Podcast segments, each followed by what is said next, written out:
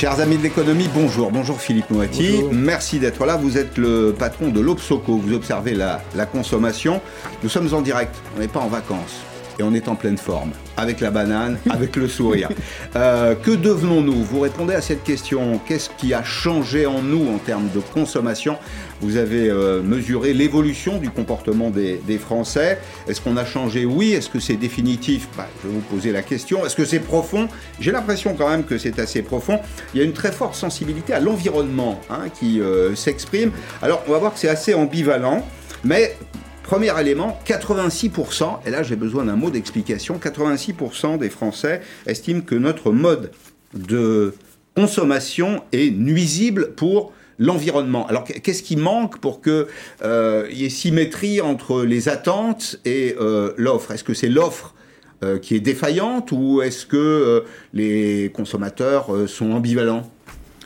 Sont ambivalents, parce que là, c'est une déclaration d'intention, si vous voulez, c'est une opinion. Hein. Mais effectivement, je pense qu'on peut dire que au cours des deux ou trois dernières années, on a assisté à une forte progression de la prise de conscience par les Français de la situation environnementale.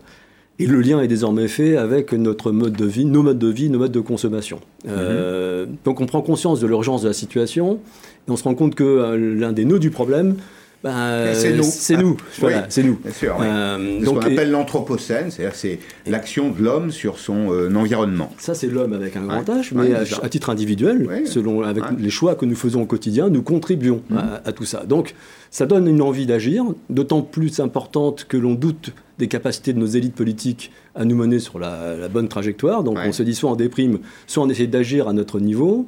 Et quand on décide d'agir à son niveau, quelquefois on se rend compte que en face, on ne donne pas forcément les moyens de se comporter de manière responsable, parce que l'offre peut-être a pris un peu de retard par rapport à la vitesse à laquelle la demande s'est convertie à cette exigence. Euh, je reçois euh, régulièrement ici des, industriels, des, transformateurs dans, dans, la chaîne alimentaire. Alors c'est souvent alimentaire, mais vous achetez un frigo, vous achetez une, cafetière, aujourd'hui vous avez des indicateurs très précis qui vous montrent qu'il y a des produits vertueux. Enfin, quand on veut faire bien, on le peut.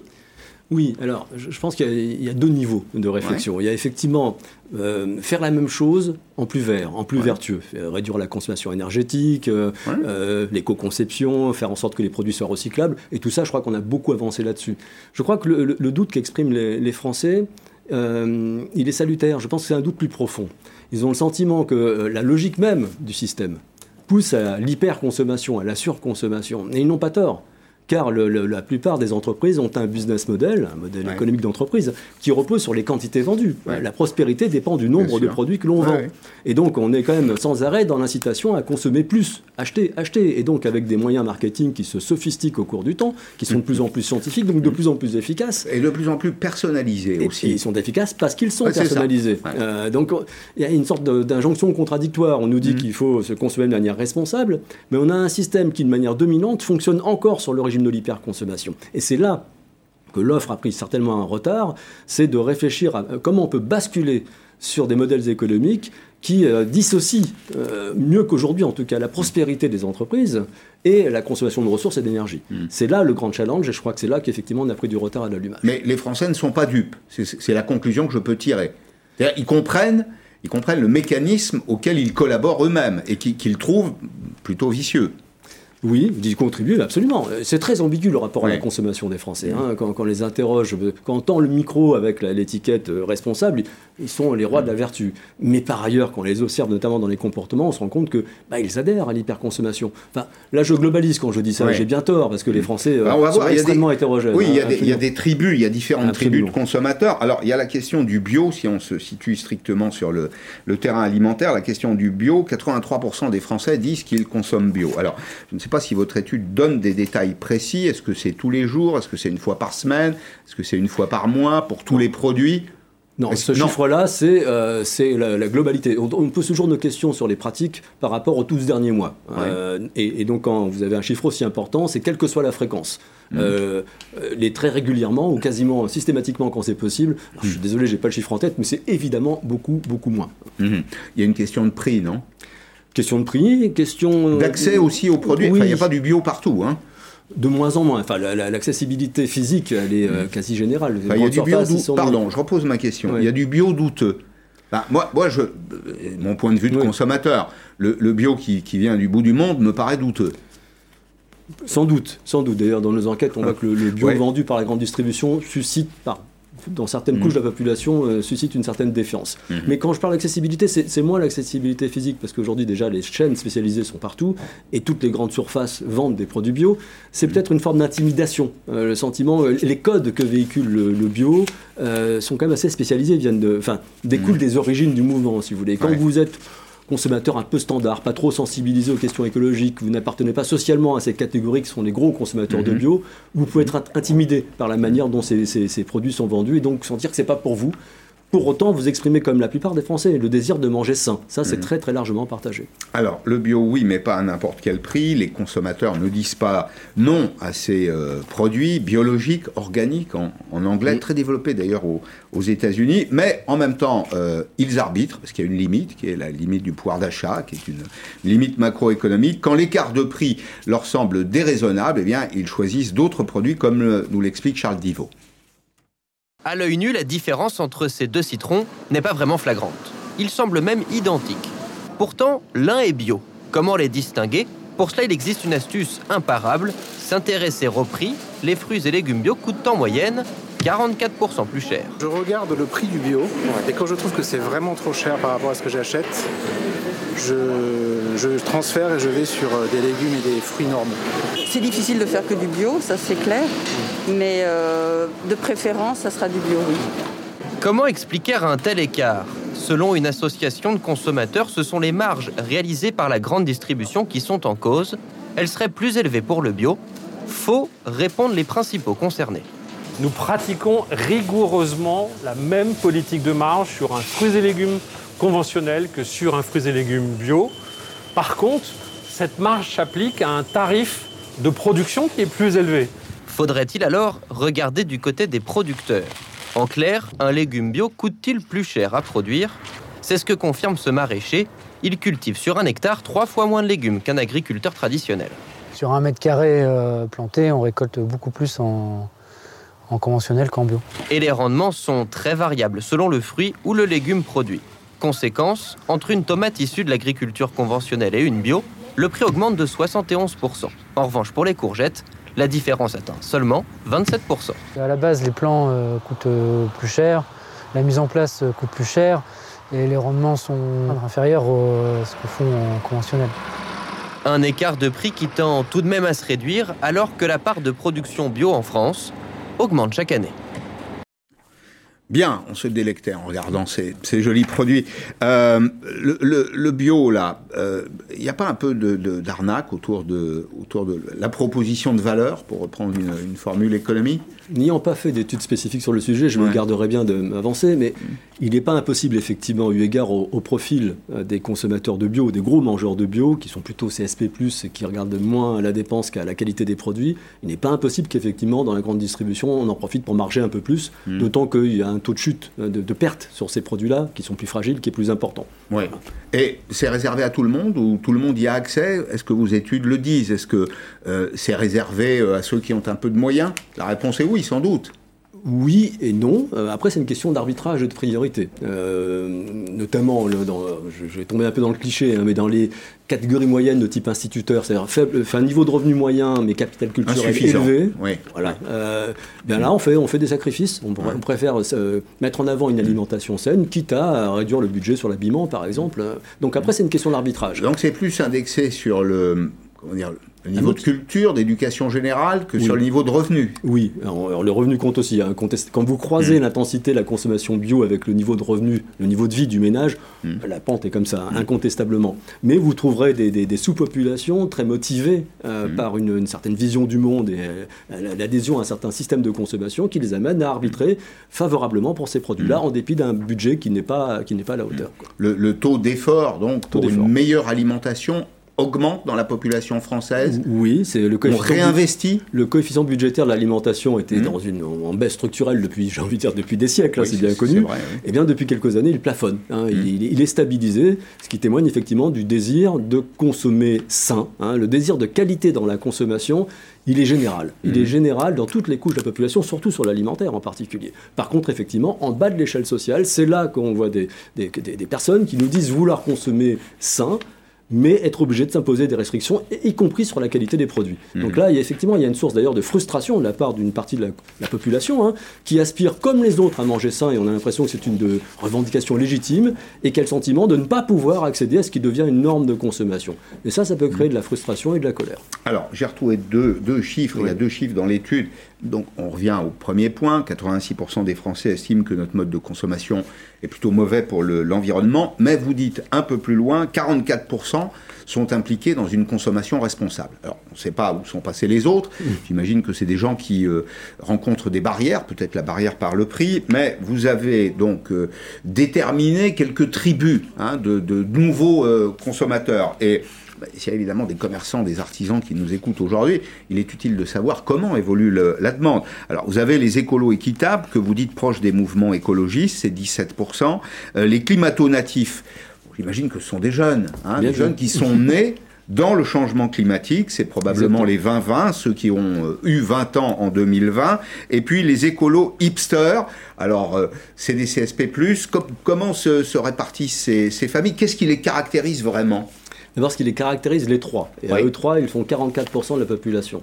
C'est qu'ils sont euh, fortement engagés dans cette cette consommation dite responsable. L'étude euh, qui est à la base de ces chiffres hein, a essayé de faire un recensement le plus complet possible des pratiques de consommation. Donc il y avait des questions d'opinion, mais surtout on essayait de demander aux gens qu'est-ce qu'ils font concrètement dans des registres extrêmement différents, l'évolution de leur régime alimentaire, le tri de, leurs déchets, euh, leur rapport à, à, l'habiter, euh, comment on règle la température dans le logement, est-ce qu'on prend des douches ou des bains, voilà. Donc un, mmh. panorama très large des comportements et sur la base des comportements déclarés par les personnes ayant participé à l'enquête, vous avez avons fait une typologie. On a donc 44% des Français qui sont fortement engagés dans la consommation responsable. Donc ça, c'est un premier résultat parce qu'on a quelquefois le sentiment que la consommation responsable, c'est une affaire d'une élite hein, très, très avertie, très aguerrie, les fameux bobos écolos parisiens. Première idée reçue qui tombe. Elle tombe complètement. Voilà. Pour le dire à l'envers même, on n'a que 20% de la population qui est en marge de, cette consommation, ce qu'on a appelé les, réfractaires. On, va y venir juste après. je voudrais comprendre pourquoi ils sont réfractaires, mais je vous laisse poursuivre. Alors, concentrons-nous sur les 44%. Ils sont hétérogènes. Donc, ils sont nombreux. Premier, première idée euh, reçue qu'il faut, euh, qu'il faut déconstruire. Ils sont nombreux et ils sont hétérogènes. Alors, mhm. on a effectivement un, des, une des trois familles là euh, qui, sont, qui correspondent à, l'archétype du bobo écolo, les hipsters. Voilà. Ceux-là, ils sont plutôt urbains, CSP+, mhm. capital culturel élevé. Et c'est peut-être les moins engagés des trois, en fait, ceux-là. Ils sont un peu dans la façade. Dans leur milieu, les, les, valeurs de leur milieu leur imposent de, consommation, de consommer responsable. Donc, ils ont un discours très critique, mais typiquement, c'est le genre à manger bio, à rouler en bicyclette dans Paris, mais à prendre l'avion pour faire des escapades, quand c'est possible évidemment, euh, lors d'un week-end prolongé. Mm. Voilà. Ensuite, on a donc les, écolos responsables. Alors ceux-là, ils sont plus âgés. La moyenne est, sensiblement plus âgée, un peu plus bas dans l'échelle sociale, tout en restant relativement privilégiés. En gros, pour le dire vite et tomber en, étant un peu caricatural, ce sont les 68 arts, quoi qui ont toujours été un peu militants et euh, sur la fin de leur vie, leur militantisme tourne vers le vert, et, y compris dans leur mode de vie. Quoi. Voilà. Et ils sont à la fois très sensibles aux aspects environnementaux et sociaux et sociétaux. Le social est très important pour eux également. Mhm. Partage de la valeur, par exemple? Partage de la valeur, le, respect du petit producteur, le respect du salarié, le respect petit producteur d'ailleurs? Ah, parce que le petit, il est écrasé par le système. Voilà. Enfin, il est producteur d'une petite exploitation, il n'est pas nécessairement petit. Vous avez raison, absolument. Hein? Absolument. Non, mais c'est une façon en France de considérer les choses. Hein. Euh, des petites vacances, un petit week-end, un petit producteur, un petit vin, etc. Enfin, voyons les choses en grand. Sauf que c'est sympathique le petit. Pour le... Euh, les Français actuellement ont beaucoup de mm. sympathie pour le petit et se défient beaucoup des grands. Donc il faut mieux mm. se parer des attributs du petit que de ceux du grand. Je le retiens. bon, et puis les, climato-natifs, ça Ouais, on a hésité à les appeler génération Greta. ça, veut tout dire. Donc c'est la, grande surprise de nos enquêtes depuis, euh, j'ai envie de dire, deux ans. Hein. On a vu émerger une tranche des 18-25 ans euh, qui s'est euh, très fortement mobilisé sur, les questions environnementales. Le social et sociétal est beaucoup moins important pour eux, mais ils sont à fleur de peau, j'ai envie de dire, sur la question environnementale. Mais ils ne font pas le lien entre la nature de la production, le modèle économique, le capitalisme, pour dire les choses simplement, et la situation de l'environnement.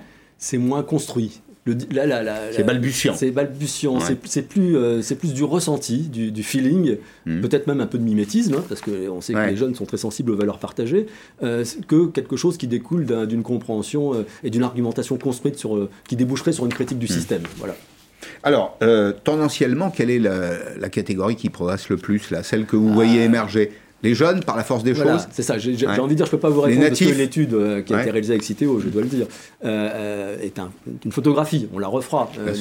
mais, effectivement, comme on, tourne autour de ces questions à l'Obsoco régulièrement, vraiment ces, jeunes de 18 à 25 ans un peu radicalisés, on n'a pas parlé du bien-être animal, mais pour eux c'est extrêmement important. C'est vraiment l'élément nouveau de ces dernières années et ce qu'il faudra surveiller comme le lait sur le feu, c'est est-ce que c'est un effet d'âge sensible au mimétisme, donc susceptible de, de, de, revenir un petit peu en arrière ou est-ce qu'on a vraiment une nouvelle génération qui va donner la tonalité pour les prochaines années? Vous parliez des 68 arts. Les 68 arts sont devenus de formidables chefs d'entreprise. Et de gros consommateurs. On peut changer. Et de gros consommateurs. On, peut, on peut changer. Ce que je comprends là à vous entendre, Philippe Moati, c'est que consommer, c'est un acte politique.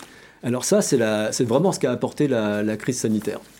Alors ça l'a toujours été, hein, euh, mais la, crise sanitaire a apporté un élément supplémentaire, la, la la conscience aiguë du fait que la manière dont on dépense son argent a une portée politique.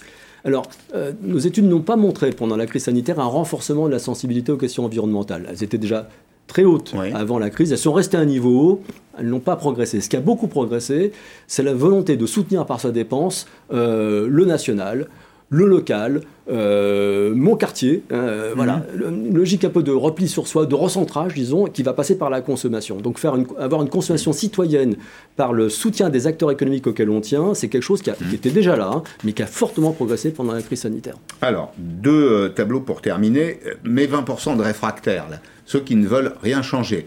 Pourquoi? Parce qu'ils n'en ont pas les moyens, parce qu'ils n'ont pas envie, parce qu'ils considèrent que leur modèle est le bon. Comment l'expliquer? Je crois que c'est un peu de tout ça à la fois. D'ailleurs, c'est sans doute une population hétérogène. Hein. Euh, on a comme point de départ vraisemblablement un certain, ont une faible sensibilité aux enjeux environnementaux qui peut d'ailleurs pour certains se doubler d'une sorte de scepticisme. Euh, on a encore une fraction de la population qui n'y croit pas vraiment hein, mm. à, la gravité en tout cas de, la situation, qu'on nous raconte du flanc, etc. Elle se voit, non? Euh, On commence à la ressentir, ça c'est le moins qu'on puisse dire. 20 degrés hier à Paris. Exactement. Et euh, un peu plus sur la côte basque et sur la côte méditerranée, enfin on est en plein février. quoi. S'il fait 20 en ce moment, c'est qu'il fera 50 cet été. Absolument. C'est un peu inquiétant. Les incendies, on, a, les, signes sont déjà pas tant. C'est pour ça d'ailleurs qu'il y a une prise de conscience. Mais il y a encore des personnes qui sont un petit peu à côté de ça qui apprécient leur modèle de consommation, qui sont à l'aise dedans, qui ne veulent pas renoncer mmh. à leurs habitudes, à leurs plaisirs. Et quelquefois, effectivement, ils ont un argument supplémentaire. Certaines pratiques de consommation responsable peuvent coûter plus cher. On a évoqué le bio. Mais n'oublions pas que d'autres pratiques de consommation responsable font mmh. faire des économies. Mmh. Euh, acheter d'occasion plutôt que d'acheter neuf, euh, réduire son gaspillage alimentaire, prendre une douche plutôt qu'un bain, tout ça, ce sont des pratiques qui s'accompagnent d'économies. Et d'ailleurs, si la consommation responsable progresse, c'est aussi parce que ce n'est pas uniquement des bénéfices euh, collectifs qu'on vise. C'est aussi des bénéfices individuels, des économies ou des, bienfaits pour sa santé. Le bio, on le sait bien, la première motivation des mangeurs de bio, c'est leur propre santé. Bien sûr, c'est la santé. Alors, qui sont les acteurs du changement? Là aussi, euh, vous avez travaillé. Qui doit agir en priorité? C'est la question que vous avez posée. Ben, étonnamment, en France, on se tourne toujours vers l'État. Oui, c'est l'État. L'État doit faire le premier pas. Ensuite, les consommateurs citoyens, puis les entreprises, la grande distribution. Si on en revient au point de départ de notre euh, conversation, de notre échange, on se dit que les gens aimeraient changer, mais que l'offre ne correspond pas toujours. Si le français avait été très logique, là, dans cette étude, il aurait mis les entreprises en haut. C'est aux entreprises qui produisent l'offre de changer les choses d'abord. Mais non, on se tourne vers l'État. Non, sans doute parce que les Français ont compris qu'on a affaire à un, changement systémique. On a besoin de changer de braquet, de changer la nature du système. Et on fait confiance à l'État pour ça. Ben, sans doute, parce que c'est l'État qui, établit les règles, qui donne les contraintes, qui mm. impose les choses quand il faut les imposer, qui mm. peut jouer sur la fiscalité, qui peut jouer sur les interdictions, ou au contraire sur les incitations. Donc je pense que c'est assez sage de penser ça. Effectivement, c'est à mettre en parallèle justement de la, prise de conscience de la profondeur des changements qui nous attendent. Et on n'a pas mm. confiance, dans, notamment dans les grandes entreprises. Vous savez qu'en France, on se défie des grandes entreprises, y compris sur les marchés de consommation. On sait bien qu'elles roulent d'abord pour elles, et que le bien commun, c'est quelquefois le cadet de leurs soucis. Donc il faut leur imposer le bien commun et c'est sans doute pour ça qu'on l'État gendarme, l'État en premier. Bon. Merci beaucoup. Merci Philippe Moiti d'être, d'être venu. Le, le, reportage qui suit va vous intéresser. Dans un petit instant, je recevrai le vice-président de la FNSEA. Vous savez comme moi que le maire de, de Lyon et ce n'est pas le premier d'ailleurs, a, décidé de supprimer la viande, les produits carnés dans les, cantines scolaires de, la ville. Eh bien, euh, à l'inverse, euh, partageons ce, reportage, le confinement et puis la vague de télétravail, c'est-à-dire des gens qui, qui vivent chez eux, ont renforcé la consommation de produits carnés en se réappropriant leurs repas. Les Français, euh, comme ici dans le Calvados, ont réinvesti l'achat de proximité chez le boucher du quartier. C'est un reportage d'Anaïs Lebranchu. Ce boucher n'a pas pris de vacances depuis un an. Son chiffre d'affaires a augmenté de 40% en moyenne. Depuis le mois de mai, on fait que du plus, du plus, du plus tous les mois. J'étais même obligé d'embaucher à Noël, que d'habitude j'embauche pas. Euh, au mois de janvier, j'ai fait 60% de chiffre d'affaires en plus. Demain, j'ai fini mon mois de février. Entre le couvre-feu, le télétravail et la fermeture des restaurants, il faut cuisiner et le boucher a toujours de bons conseils. Il va me dire euh, tel temps de cuisson, tel temps de... il y a une proximité et un langage qui, euh, s'instaure, euh, contrairement aux grandes surfaces. Cuisiner soi-même, avec des produits de qualité, a un vrai plaisir. Je viens généralement deux ou trois fois dans la semaine, alors que c'est vrai qu'avant, j'y allais peut-être une fois tous les 15 jours. Bien manger, c'est voilà, un petit peu se consoler, euh, réparer, euh, réparer un petit peu ce que la vie nous fait en ce moment. Les boucheries traditionnelles attirent de nouveaux clients. Leur moyenne d'âge est de plus en plus basse. Les jeunes de 18 à 30 ans euh, essayent de mieux manger, de mieux cuisiner. Si les ventes sont au beau fixe pour les bouchers, ils espèrent que cela dure après la crise sanitaire. Bonjour Étienne Gagneron, vous êtes le vice-président de la FNSA, vous êtes vous-même éleveur dans la région euh, du centre, dans le département du Cher, juste à côté de, Bourg. Ça doit vous faire plaisir, non, quand vous voyez ça? Oui, mais c'est pas étonnant, hein, parce qu'on a vécu une année euh, avec le confinement où il y avait vraiment une demande des consommateurs d'aller sur du plus local, du circuit court, donc mmh. on l'a bien senti ce mouvement. Mmh. Vous-même, vous exploitez... Euh, un cheptel et euh, un point de vente, c'est bien ça. Oui, nous avons un magasin collectif à une dizaine de producteurs à côté de Bourges et on a assisté euh, notamment sur mars-avril, après ça s'est un peu calmé, mais à une demande très très forte des consommateurs, et, surtout sur les produits euh, carnés en fait, enfin les, mmh. produits, euh, les produits issus de l'élevage. Bon, alors on va évoquer euh, le cas de la ville de Lyon. je vous ai demandé de venir pour donner votre point de vue, le point de vue de votre organisation sur la décision qui a été prise par le maire, des menus sans viande, à ce stade en tout cas dans les écoles de Lyon. Alors la, vraie nouveauté, c'est que c'est un maire écologiste qui le, qui le décide, puisqu'avant lui, Gérard Collomb, qui a été maire de Lyon, avait pris à peu près la même euh, décision. Là, l'argument qui est apporté, c'est celui de la rapidité du service, mais euh, venant d'un écologiste, je vais dire les choses très clairement, euh, on sait que c'est aussi un biais idéologique. C'est-à-dire que les, les, anti-viandes sont assez présents.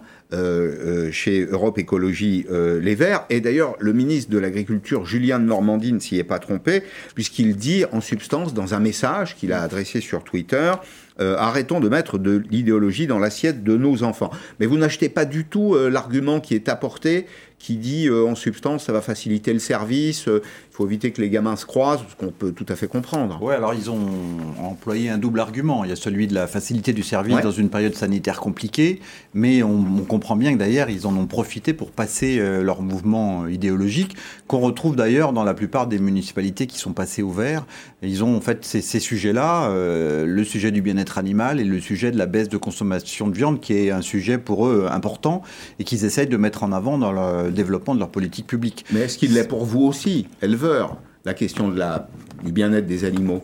Ah ben évidemment, euh, les, les, éleveurs sont les premiers acteurs du bien-être des animaux. C'est d'ailleurs pour ça que nous, on considère qu'aujourd'hui, euh, la manière dont ce sujet est traité par un certain nombre d'activistes et d'organisations ou d'associations, c'est contre-productif. C'est-à-dire que le, le, seul moyen de faire évoluer la cause des animaux, c'est de le faire avec les éleveurs, évidemment, avec les détenteurs d'animaux. C'est comme ça qu'on peut fonctionner, pas en les attaquant, en les fustigeant. Là, ce qui est, ce qui est édifiant euh, sur, l'exemple de Lyon, c'est qu'en fait, euh, euh, la France a encore la chance d'avoir un élevage très familial et, mhm. autour de Lyon, dans le Rhône, le département du Rhône, de l'Ain, enfin il y a le Massif central pas loin. On a des, images là. voilà, on a des images magnifiques d'élevage qui sont bien intégrées dans leur environnement. Je, vous, vous interromps, c'est pas des images d'élevage, ce sont des images de vos collègues qui manifestent. Tout à fait. sur la sur la rocade à, à Lyon, mais c'est vrai, oui, quand vous oui, oui nos, collègues agriculteurs de, la vallée du Rhône font donc une manif euh, sur la ville de Lyon pour donc dénoncer cette idéologie qui est complètement déconnectée de la réalité des territoires ruraux qui entourent la ville. Ça montre bien en fait qu'il y a derrière aussi une espèce de démarche urbaine déconnectée, euh, complètement hors sol. C'est marrant parce que quand on parle bien-être animal, c'est des gens qui considèrent que l'élevage intensif et le hors sol, c'est le grand diable, mais eux, ils sont un peu hors sol et ils sont pas en lien avec leur territoire. Alors que les consommateurs, notamment dans le cadre du confinement en 2020, mmh.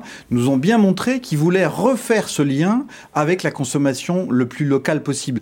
Donc c'est du décalage. Moi, je, je, le dis dans mon magasin, euh, l'avantage d'avoir justement des ressources locales, mmh. parce qu'il faut le gérer en termes de ressources locales, c'est que les produits animaux ont la capacité d'être disponibles tout au long de l'année et que c'est beaucoup plus facile à mettre en œuvre que notamment des végétaux, enfin certains légumes qui sont très, très saisonniers. Mmh. Et, pour nous, dans notre magasin de producteurs, la vraie difficulté quotidienne, c'est d'avoir des légumes euh, en quantité pour satisfaire nos consommateurs. Surtout les produits laitiers tous les produits euh, issus de viande, il n'y a aucun problème. On arrive à organiser sur l'année. Donc si on réfléchit plus local, les territoires, euh, mmh. les agglomérations, le lien entre les consommateurs et les producteurs, on peut pas le faire sans, sans produits animaux. Enfin, c'est une hérésie. C'est-à-dire que c'est des gens qui sont dans une telle idéologie qui sont à côté de la réalité et c'est pas faisable. Mmh. Alors après, vous avez un deuxième phénomène, c'est la capacité de nos enfants, et j'en discutais avec mon fils Victor juste avant de partir, mmh. qui a 13 ans, euh, leur capacité à accepter ces menus.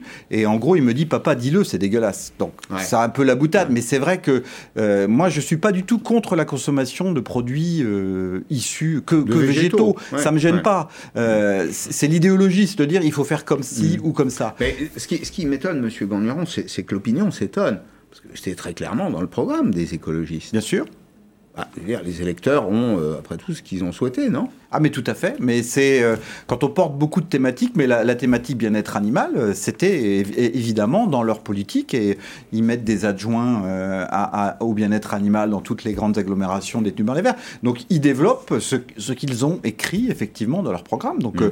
il ne faut pas s'en étonner, mais nous on le sait, hein, parce que malheureusement, et c'est ce que je disais tout à l'heure sur le sujet globalement du bien-être animal, au lieu de travailler contre les éleveurs, on n'arrive pas à travailler ensemble. C'est-à-dire que tout le monde parle du vivre ensemble, mais vous avez des gens qui théorisent sur l'agriculture de demain, qu'il faudrait remettre un million de bras euh, dans les champs, mais sans en connaître aucunement euh, euh, les, difficultés et les contraintes de ce métier très difficile, pourtant un métier extraordinaire, mais, mais les gens ne s'écoutent mm. plus et on n'arrive pas à, refaire ce contrat entre les producteurs, les agriculteurs et le reste de la nation. Mm. Qui est très étonnant d'ailleurs dans une perspective historique, c'est que les agriculteurs ont quitté, grâce à la mécanisation et aux techniques modernes, le statut de paysan. Être paysan, euh, c'était s'éreinter 12 heures par jour, euh, c'était très compliqué, et aujourd'hui on a l'impression qu'il y a un mouvement de retour à ça. Non, je me trompe Oui, c'est vrai. Mais pas, pas, nécessairement des professionnels eux-mêmes, d'ailleurs. Non, mais euh, c'est, on assiste à un double phénomène. À la fois, la pyramide des âges est très défavorable au mhm. niveau agriculture, et on a malheureusement beaucoup plus de partants, de cédants, que de jeunes qui arrivent, mais on a une nouvelle génération de, de gens qui ont envie de revenir dans l'agriculture, qui se profilent, un peu comme on a pu voir dans les années 68. Cela, on va essayer de les professionnaliser un peu plus pour que bah, ces gens aient des bons projets, qu'ils puissent euh, produire de l'alimentation, parce qu'en fait, ce qu'il faut, c'est qu'il faut, il faut être producteur il faut revenir producteur. Et il y a plein de gens qui ont oublié qu'il fallait produire. Alors quand on produit, il y a plein de contraintes, ça fait des nuisances et tout. Mais si on produit pas, on mange pas et on, perd euh, la capacité d'avoir de mm. la souveraineté alimentaire et on importe des produits d'ailleurs. Mm. Ce qui est assez paradoxal aussi, et c'est aussi pour ça que ça fait un peu le lien avec cette déconnexion, c'est qu'il y a au milieu de tout ça un intermédiaire très important. Hein. J'en profite pour passer un petit message. c'est la grande distribution et qu'on est mm. aujourd'hui à la fin des négociations annuelles euh, des produits agricoles et c'est une catastrophe. Enfin, je veux dire, c'est inimaginable quand on a connu l'année 2020 avec le confinement, avec euh, ces activités essentielles que sont de se nourrir, euh, des gens qui ont bien gagné de l'argent mmh. sur 2020 et qui aujourd'hui sont, enfin, ils font n'importe quoi, c'est-à-dire mmh. qu'ils mettent une pression sur euh, la transformation, ils font baisser les prix en permanence, c'est inacceptable. Monsieur Doucet donc et, ses amis écologistes seraient sans doute plus pertinents à aller interroger les, dirigeants des grandes centrales d'achat, il y en a cinq en France, qui font au fond la pluie et le beau temps sur le marché, qui déterminent ce qu'on va mettre dans notre assiette et à quel prix on le mettra. Bien sûr, je pense que maintenant on peut plus accepter cette espèce de de, de, de mafia parce que les négociations commerciales, euh, pour, pour en discuter régulièrement avec des commerciaux qui sont dans les box, alors maintenant ils sont en visio les box, hein, il n'y a pas de rencontre physique à Ouais. cause de la crise sanitaire, c'est c'est une catastrophe. Enfin, les gens sont traités comme des moins que rien, et alors qu'aujourd'hui, tous les. Parce qu'aujourd'hui, on a travaillé sur les indicateurs de coûts de production, les indicateurs des coûts de matières premières. Tout le monde sait que toutes les matières premières sont en train d'augmenter, et la grande distribution le nie en disant bah non, euh, nous on veut quand même moins 4 ou moins 5%. C'est inacceptable, il faut qu'au plus haut niveau de l'État, il faut que sur la loi Egalim on aille plus loin sur les mesures à appliquer, il faut aussi peut-être qu'on mette un stop à ce qui s'appelle les marques distributeurs.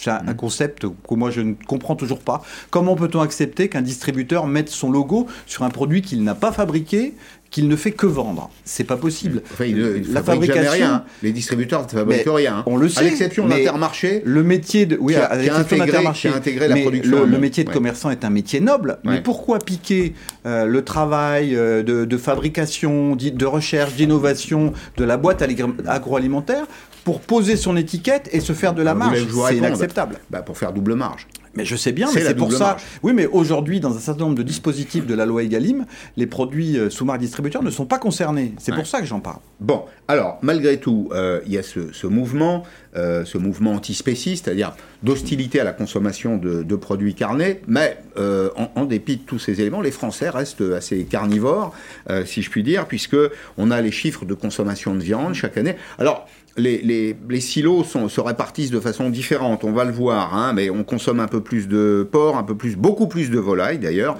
c'est vraiment plus plus, et, et- et moins de bœuf. Les Français, ils restent attachés quand même, parce que c'est un élément euh, du, du patrimoine, c'est quasi patrimonial Oui, oui. La, la- la cuisine Alors, en France. Bon, le- enfin, on peut, on va pas contester les chiffres. Après, euh, sur le- l'appréciation des chiffres, euh, notamment dans ce qui concerne la viande bovine, souvent le steak haché est pas dans, dans l'aspect viande bovine, il est en produit transformé, alors que la viande hachée est devenue un élément essentiel de la consommation de viande Bien bovine, sûr, ouais. essentiellement à cause du hamburger. Ouais. Et je sais que par exemple en 2019, on a fait pratiquement la meilleure année de tous les temps en consommation euh, justement de viande liée euh, au steak haché et aux nouvelles demandes des, des consommateurs. Alors c'est vrai qu'avec le confinement, la fermeture des, des restaurants, il y a des choses qui se sont euh, calmées, mais il y a toujours quand même une, une demande assez forte sur ces, sur ces produits carnés. Mais, mais je, je pense, mais ça, euh, sincèrement, c'est vraiment une difficulté. Mais euh, à la fois, il y a, il y a l'équilibre nutritionnel qui est quelque chose d'excessivement compliqué quand on n'utilise que des végétaux. Je dirais la même chose si on ne mangeait que des Que- que produits de la animaux. viande, ouais, ouais. Et, et donc c'est cet équilibre subtil que, que les hommes ont mis en place quand même depuis euh, des, des- des dizaines de milliers d'années, qui veut être mis en cause en quelques années, alors qu'à la fois on n'a pas la technique pour élaborer des repas euh, végétaux de, de bonne qualité, enfin on parlait des cantines, donc c'est vraiment un sujet complexe, et, et je dirais que euh, voilà, cette volonté antispéciste et de- de- d'arrêter toute consommation de produits animaux, elle arrive de, de manière tellement radicale, tellement forte, que- je dirais qu'elle montre en elle-même une certaine faiblesse, parce que derrière, on sait très bien qu'il y a aussi la fabrication de produits in vitro censés remplacer euh, la viande pour censés supprimer le bien-être de la animal. viande- de la viande artificielle. De la viande Mmh. artificielle, qui est une catastrophe. Enfin, je veux dire, les gens qui à la fois ont envie de manger mieux, euh, de plus de naturalité, Mmh. ne peuvent pas aller raisonnablement vers des produits de ce type. Enfin, c'est une hérésie, c'est une catastrophe, c'est- c'est contraire à, à notre, à notre développement. Et pourtant, euh, on sait que beaucoup de laboratoires travaillent là-dessus. Mais il y a un lien d'intérêt entre euh, les écologistes et euh, cette nouvelle industrie? Je sais pas, euh, non. Moi, Un je, intérêt je, objectif Je suis pas dans le complotisme. Je, je pense Non, que non, non. mais attendez, on fait Moi, je pense plutôt que les, les GAFA, les, les, les grands pontes euh, du numérique, les gens qui ont beaucoup d'argent, qui sont censés voir un, un temps d'avant par rapport aux pauvres citoyens que nous sommes, Mm. on- sont très engagés là-dessus. Non, je, je pense que les, les- les écologistes sont assez partagés. Euh, Il y en a sûrement qui sont ceux qui sont très extrémistes par rapport à la, à la cause du bien-être animal peuvent peut-être se dire que on supprimerait tout type d'élevage, il y aurait soi-disant moins de souffrance. Mais je pense que globalement, non. Euh, Je, je pense qu'ils ils pensent que le, le- le lien au sol et la naturalité, c'est quelque chose d'important. Merci beaucoup, merci d'être venu dans, dans Périscope. Vous reviendrez parce qu'on avait un sujet que je voulais évoquer avec vous, c'était le, le sujet des, des ravageurs. On aura toute la saison pour, euh, l'évoquer. Dans un petit instant, euh, Pierre Cyril Hawker, il est euh, directeur d'études à l'école des hautes études en sciences sociales. Il nous dit que la crise ne nous ramènera pas au monde d'avant. Alors quel sera le monde d'après? Eh Bien, je vais lui poser la question. À tout de suite.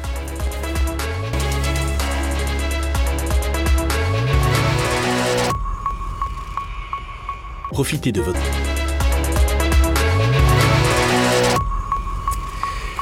Pierre-Cyril Aucoeur, bonjour, merci d'être là. Vous êtes professeur, directeur d'études à l'école des hautes études en sciences sociales, vous êtes économiste et historien, et vous avez publié récemment euh, deux tribunes dans le journal Le Monde.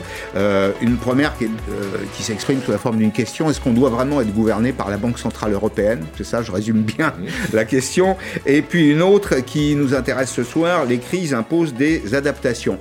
Les grandes crises, en fait, les, crises, c'est l'histoire, c'est l'histoire de l'économie. On les a résumées, enfin on en a repris en tout cas quelques-unes qui euh, marquent tout au long du XXe siècle des séquences particulières de notre histoire.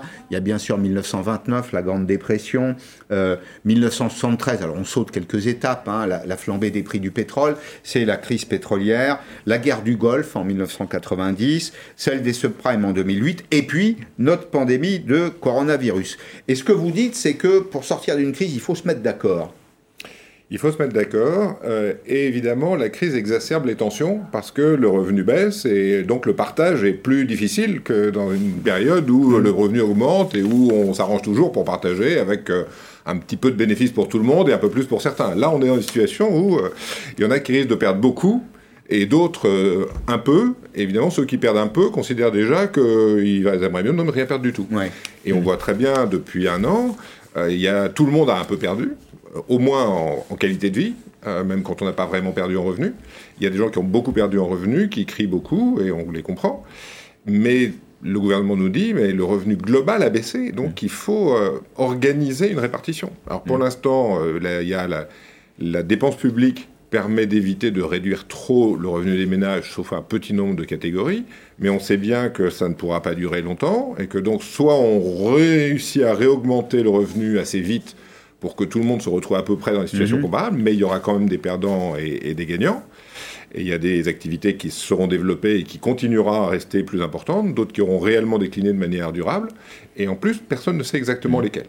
Donc tout ce, partage d'une pénurie qui peut durer et qui de toute façon va déboucher sur des transformations assez fortes de l'ensemble de l'activité économique, ah, ça crée beaucoup de tensions politiques. Et on voit bien que les tensions politiques ont tendance à s'exacerber actuellement avec des prétextes quelquefois absurdes, euh, des tensions qui augmentent. Et à un moment, on va probablement, euh, j'espère par un processus politique normal, se focaliser vers une solution hmm. qui ne sera pas forcément la meilleure des solutions en, théorie, mais qui sera la solution qui nous permettra de sortir de la crise. Hmm. Alors, il faudra tenir compte des opportunités de situation, euh, bien sûr. Et euh, donc, si je comprends bien ce que vous me dites, c'est la nature du compromis passé entre les différentes catégories que vous avez décrites qui permettra de sortir correctement de la crise, c'est ça? Exactement. Un, un, exemple bien connu, c'est le, lendemain de la Deuxième Guerre mondiale, moment où on avait souffert de la crise des années 30, mmh. plus de la guerre. Bon, la situation était désastreuse. Et il y a eu un espèce de compromis qui était, voilà, euh, on va euh, créer un très fort système de protection sociale, qui est mmh. celui que nous connaissons encore. Et la contrepartie de ça, c'est que les gens vont se serrer la ceinture quelques années, euh, parce qu'on va donner la priorité à l'investissement, à la reconstruction du système productif. Et donc on n'a pas beaucoup augmenté les salaires au début.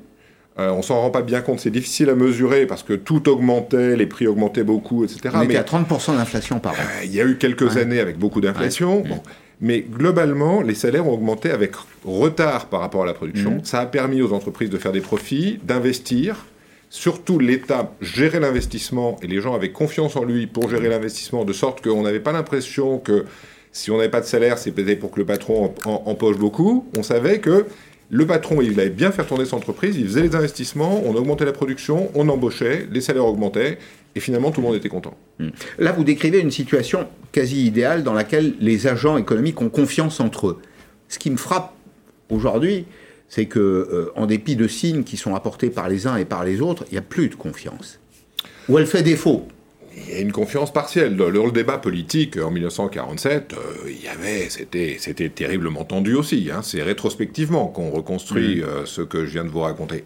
Parce que sur le moment, on avait des ministres communistes au gouvernement, euh, il y avait la moitié de la France qui était terrorisée par le fait que l'armée rouge arrive à Paris. Enfin, mmh. hein, je, ne reviens pas là, mais c'était pas du tout la confiance mmh. généralisée. Mmh. Mais rétrospectivement, on s'aperçoit que paradoxalement, eh bien, le patronat et les ministres communistes avaient le même objectif, c'était d'investir beaucoup. Et donc, en fait, c'est ça qui s'est passé. Alors même que sur tous les autres points, ils étaient en désaccord, En fait, c'était le seul point sur lequel ils réussissaient à se mettre d'accord. Mhm. Et hop, on a foncé là-dessus. Quelques ministres communistes et puis un, un patron des patrons, M. Villiers, euh, qu'on est allé chercher, qui était maire de Lyon d'ailleurs. Tout à l'heure, j'évoquais le cas de Lyon, qui avait été résistant, passé quelques mois à Dachau d'ailleurs. C'est le seul qu'on avait trouvé de fréquentable d'ailleurs pour être le. C'est vrai que par mais, mais il y avait pas beaucoup. Oui, c'est ça. Il y, avait, y compris, enfin, c'était très euh, intuitu personnel, c'était euh, incarné. Il y avait effectivement de la, de la confiance. Tout à l'heure, vous, a- vous avez dit, j'espère qu'on va en sortir euh, par des voies, comment dire, satisfaisantes ou pacifiques. Ça veut dire qu'il y a un autre scénario possible? Bah, je veux dire, on a eu Trump aux États-Unis, on a euh, des tentations autoritaires. euh, Enfin, il a pas fait la guerre. En Hongrie, en Pologne. Non, mais c'est pas une question de guerre. Moi, je, je crains juste qu'on ait une tentation autoritaire.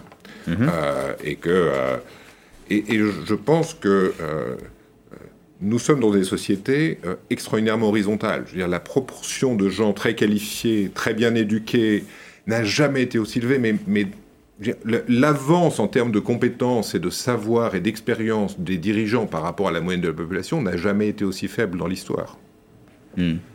Donc on est dirigé par des gens qui sont à peine plus qualifiés que la moyenne de la population.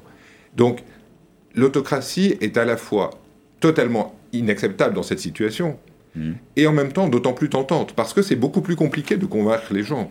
Il faut vraiment les convaincre. On ne peut pas juste leur dire c'est comme ça parce que je sais que je suis expert. Il faut les convaincre. C'est difficile de convaincre. Donc c'est tentant de. C'est plus compliqué, oui, Voilà. oui, c'est plus compliqué. plus compliqué. Ouais, ouais.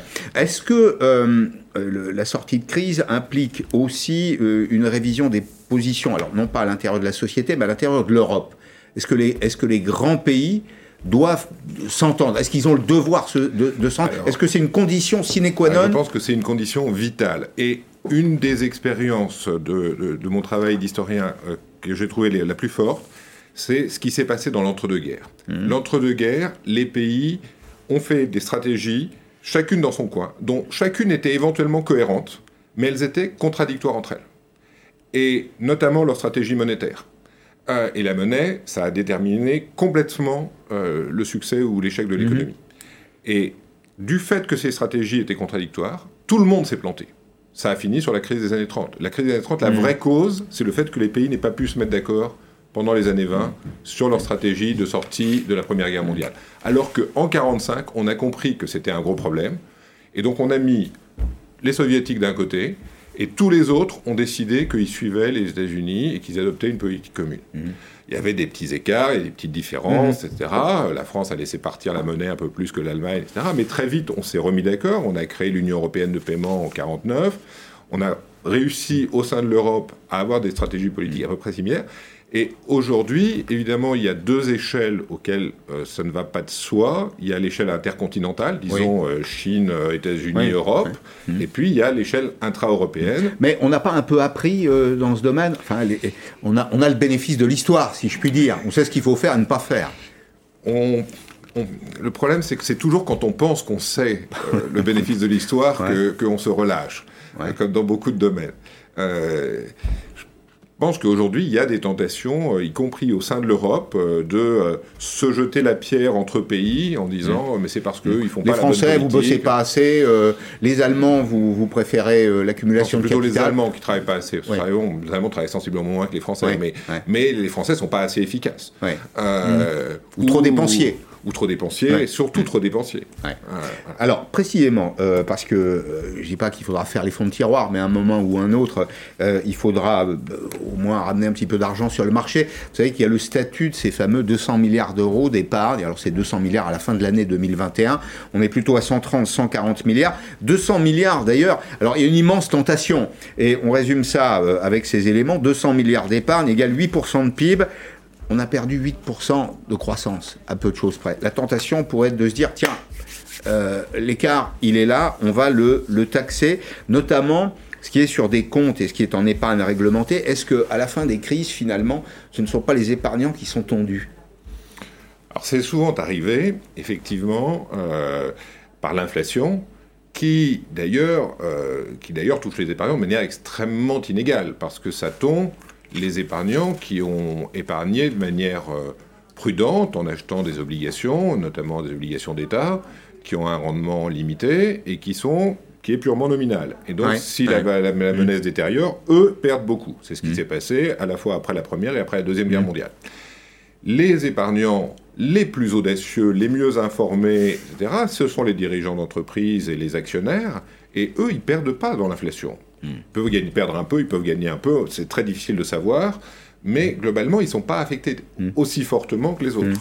Et donc, il y a aussi un effet de redistribution parmi les, parmi les épargnants, qui est très important. Quant à ce qui se passe aujourd'hui, je pense que de toute façon, cette épargne, essentiellement, elle est investie dans la dette publique. L'État emprunte à jet continu pour essayer de maintenir l'activité. L'épargne va là-dedans. Bon, de toute façon, elle paye déjà un peu puisqu'elle est investie à des taux autour de zéro. Euh, donc les gens qui voudraient vivre du revenu de leur épargne, euh, actuellement, il faut qu'ils prennent des risques. Et en fait, ce qu'on constate, c'est qu'ils ne veulent pas. Ils ne prennent toujours pas de risques. Toujours pas.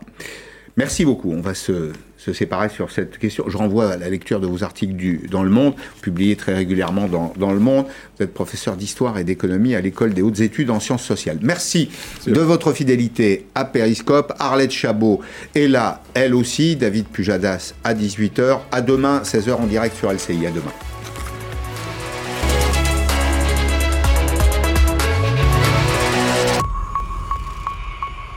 Profitez de votre